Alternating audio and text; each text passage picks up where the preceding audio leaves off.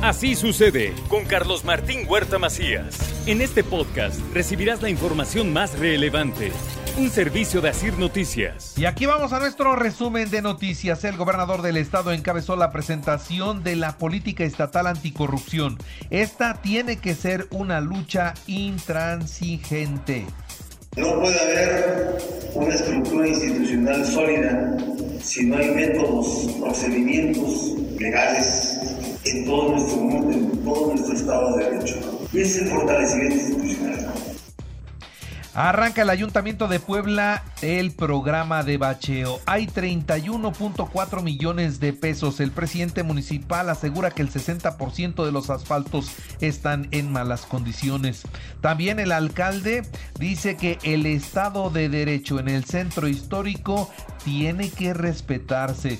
Pide a todos los que hoy venden en la vía pública y operan en la vía pública que respeten el Estado de Derecho o de lo contrario habrá denuncias tras los enfrentamientos y balaceras que se han registrado en el primer cuadro de Puebla. va a manejar ahí la seguridad para Nosotros el Estado de Derecho es fundamental. Queremos lograr este reordenamiento del centro histórico, primero para beneficio absolutamente de todos. Aquí por eso también lo he insistido, no se trata de ver una sola parte, sino ver toda la ciudad, todo el centro histórico. Y mire, el ayuntamiento emite ya el dictamen de la comisión de entrega-recepción, es decir, revisaron ya los números, las cuentas de la administración de Claudia Rivera, encontraron 2.000 observaciones, así como usted lo escucha, 2.000 observaciones y ahora tienen 30 días para poder esclarecer cada uno de estos puntos, que son muchísimos, ¿eh? pero muchísimos. En más noticias, Puebla, listos para los nuevos embates del el COVID con vacunas y prevención. No vamos a cerrar, nos vamos a cuidar, dice el gobernador.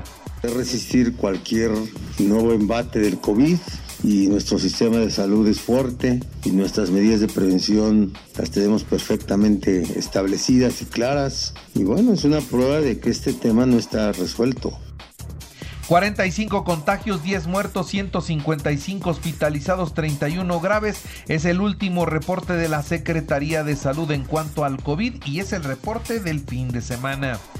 En cuanto a las jornadas de vacunación con la dosis de Sputnik, se extendió dos días ayer y hoy es el último día en ocho municipios y muchos jóvenes siguen sin asistir.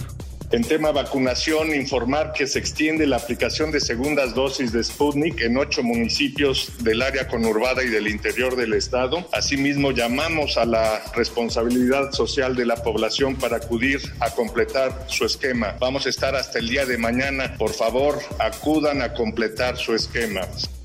Y Puebla registra cuatro casos de influenza. Ya se, ya se presentan cuatro casos de influenza. Están aplicando pues las vacunas. Hay un alcance del 31% de la población vulnerable. Tenemos hasta el momento cuatro casos reportados. Han sido dos A del tipo A, H3 y dos del tipo B. Son cuatro los reportados hasta el momento. También informar que hemos aplicado 512.151 vacunas contra influenza, lo que corresponde al 31% de nuestra población blanca. Inicia la campaña de apoyo para promover amparos y contar con la vacuna en menores de 12 a 14 años. Esto lo dio a conocer el diputado Mario Riestra es que hay un trato discriminatorio para los niños de estas edades, de 12, 13 y 14 años, que la Constitución les garantiza el derecho a la salud, que la autoridad sanitaria ya aprobó el uso de las vacunas, pero que la, Secretaría de Salud no le está garantizando ese beneficio a todos los niños. Las cámaras empresariales no son las más importantes. El Consejo Coordinador Empresarial no es el más importante. En Puebla se tiene que dialogar con todos los empresarios. Escuche cómo lo dijo el gobernador Miguel Barbosa. Yo voy a dialogar con todos los empresarios. Yo hablo con todos. Pronto estableceré relaciones con emprendedores, con pequeños empresarios, comerciantes. Si hablan ustedes de cámaras en Puebla, ellos no son los empresarios más importantes de Puebla. Son empresarios y hay que dialogar con ellos y hay que respetarlos. Pero ellos no son los más importantes de Puebla. Desafortunado el desencuentro entre el gobernador y los empresarios en la asamblea de la Coparmex. Esto es lo que reconoce el presidente de Canacintra, Luis Espinosa.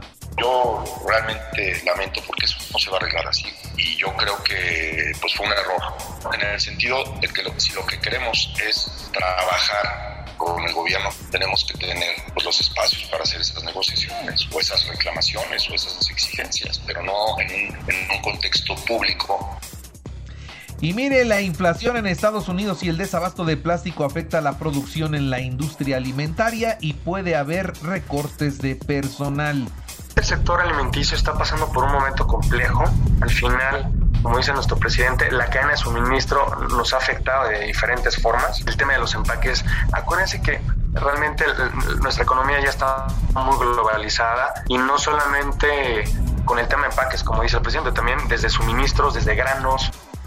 Proponen la creación del Observatorio Ciudadano para visibilizar la violencia contra las mujeres en Cholula exclusivo a, las ciudadanas de este distrito, sino en general a las poblanas y bueno, también a los poblanos por supuesto, que puedan darse cuenta de los tipos de violencia, que lo puedan externar, pero que esté integrado por mujeres de distintos ámbitos, obviamente encabezado por su diputada y también poder comentar, ¿no? Cómo a veces incluso desde una cuestión de poder puedes padecer la violencia. Y la rectora de la Benemérita Universidad Autónoma de Puebla, la doctora Lilia Cedillo, encendió el árbol de Navidad en el complejo cultural universitario y con esto pues inician una serie de actividades en este recinto que bien vale la pena visitar. Vamos a encontrar siempre algo que haga bien a la convivencia familiar. El recinto de la UAP, el complejo cultural universitario, ya está vestido de luces. En cuanto a Zacatlán, se alió con Google, con la Secretaría de Turismo del Estado de Puebla y la Secretaría de Turismo Federal para digitalizar sus servicios. En otros temas, la Secretaría de Turismo y la Secretaría de Cultura presentaron ya 13 actividades para la temporada navideña, en donde en 7 municipios de Puebla. Será en el primer trimestre del 2022 cuando inicie el debate para despenalizar el aborto, así lo dice la diputada Mónica Silva. La realidad es que el próximo periodo legislativo sí o sí será un tema que al menos particularmente yo como diputada estaré presentando en el próximo periodo ordinario, ya con todo lo que implica también el cambio de la legislatura de salud, que incorpora eh, todo el tema de prevención, de la promoción de los derechos sexuales y reproductivos, todo lo que implica únicamente no es eliminar la criminalización de las mujeres en el Código Penal sin una dedicatoria especial para el titular de la Auditoría Superior del Estado, la Unidad Técnica de Fiscalización. Esto lo aclara el diputado Sergio Céspedes. Estamos mejorando las condiciones, siempre hay una mejora regulatoria en todos los aspectos, ¿no? Y no, no tiene etiqueta para nadie, en eso te quede muy, muy claro, ¿no? Estamos generando mejores condiciones, abonamos a la transparencia, abonamos a la rendición de cuentas de todos los sujetos obligados. Todos tenemos que, que comportarnos en ese aspecto de acuerdo a lo que nos marca la ley y hoy, hoy este tema trae una homologación también nacional. Y hoy se cumple un mes de las explosiones en San Pablo Xochimihuacán y dicen de que antes, oiga, antes de que concluya este año habrá detenidos por este caso. Esto lo explica el fiscal Gilberto Higuera Bernal. Que va todo muy bien y que pronto tendremos aprendidos. Bueno, ahora vamos a revisar cómo está el COVID en el país. Tenemos 53 muertes y 724 contagios. Y frente a la crisis sanitaria por el COVID, nosotros estamos preparados para todo. Atentos cuidando a la población. Esto es lo que dijo el presidente de la República ante la aparición de la nueva variante del virus. Eh, pues eh, allá en la zona de Sudáfrica es donde se está presentando esto. Dice nosotros estamos preparados para todo. México sin casos de Omicron hasta el momento. La cepa Delta es la dominante. Y previo a la concentración masiva en el zócalo de la Ciudad de México por el llamado que ha hecho el presidente a los ciudadanos, la jefa de gobierno Claudia Sheinbaum afirma que los actos masivos no han tenido impacto en el aumento de contagios de COVID. Individuos armados mataron a un hombre e hirieron a otro en Playa Majagua, en Puerto Marqués, allá en Acapulco. Los turistas huyeron con miedo de este lugar de donde se escaparon los asesinos a bordo de una lancha. Y dan prisión preventiva en el reclusorio norte a Julio Serna, ex coordinador de la central de abasto en la Ciudad de México. ¿Por qué? Enriquecimiento ilícito. El juez de control determinó la inmovilización de todas sus cuentas.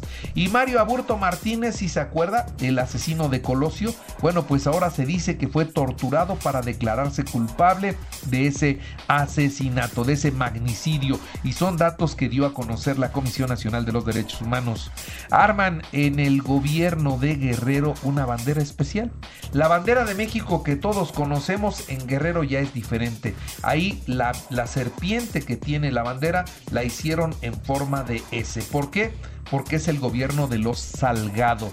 Así que es una nueva bandera. Han faltado a la bandera, a esto, al escudo nacional. Están haciendo en Guerrero lo que quieren y ahora la bandera de México en Guerrero tiene la S de los Salgado.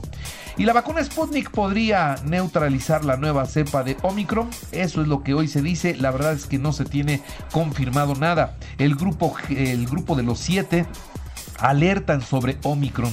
Es altamente transmisible y requiere de una acción urgente.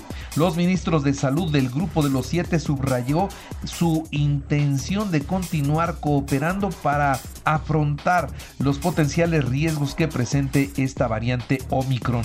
Ante la misma, los Centros de Control y Prevención en Estados Unidos amplían la recomendación de refuerzo en vacunas a los adultos. Todas las personas mayores de 18 años deben recibir una vacuna de refuerzo, ya sea seis meses después de su serie inicial de Pfizer o Moderna o dos meses después de su vacuna inicial.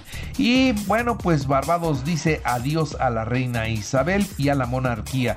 Recibe su primera presidenta independiente del Reino Unido desde 1966. ¿eh? Barbados celebra su transición de la monarquía al gobierno republicano. En los deportes, Tigres León mañana a las 9 de la noche, el sábado a las 9 será el regreso.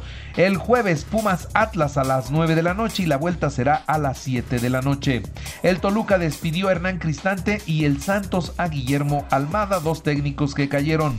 El Mundial de Clubes se realizará en los Emiratos Árabes Unidos del 3 al 12 de febrero. Por México va el Monterrey.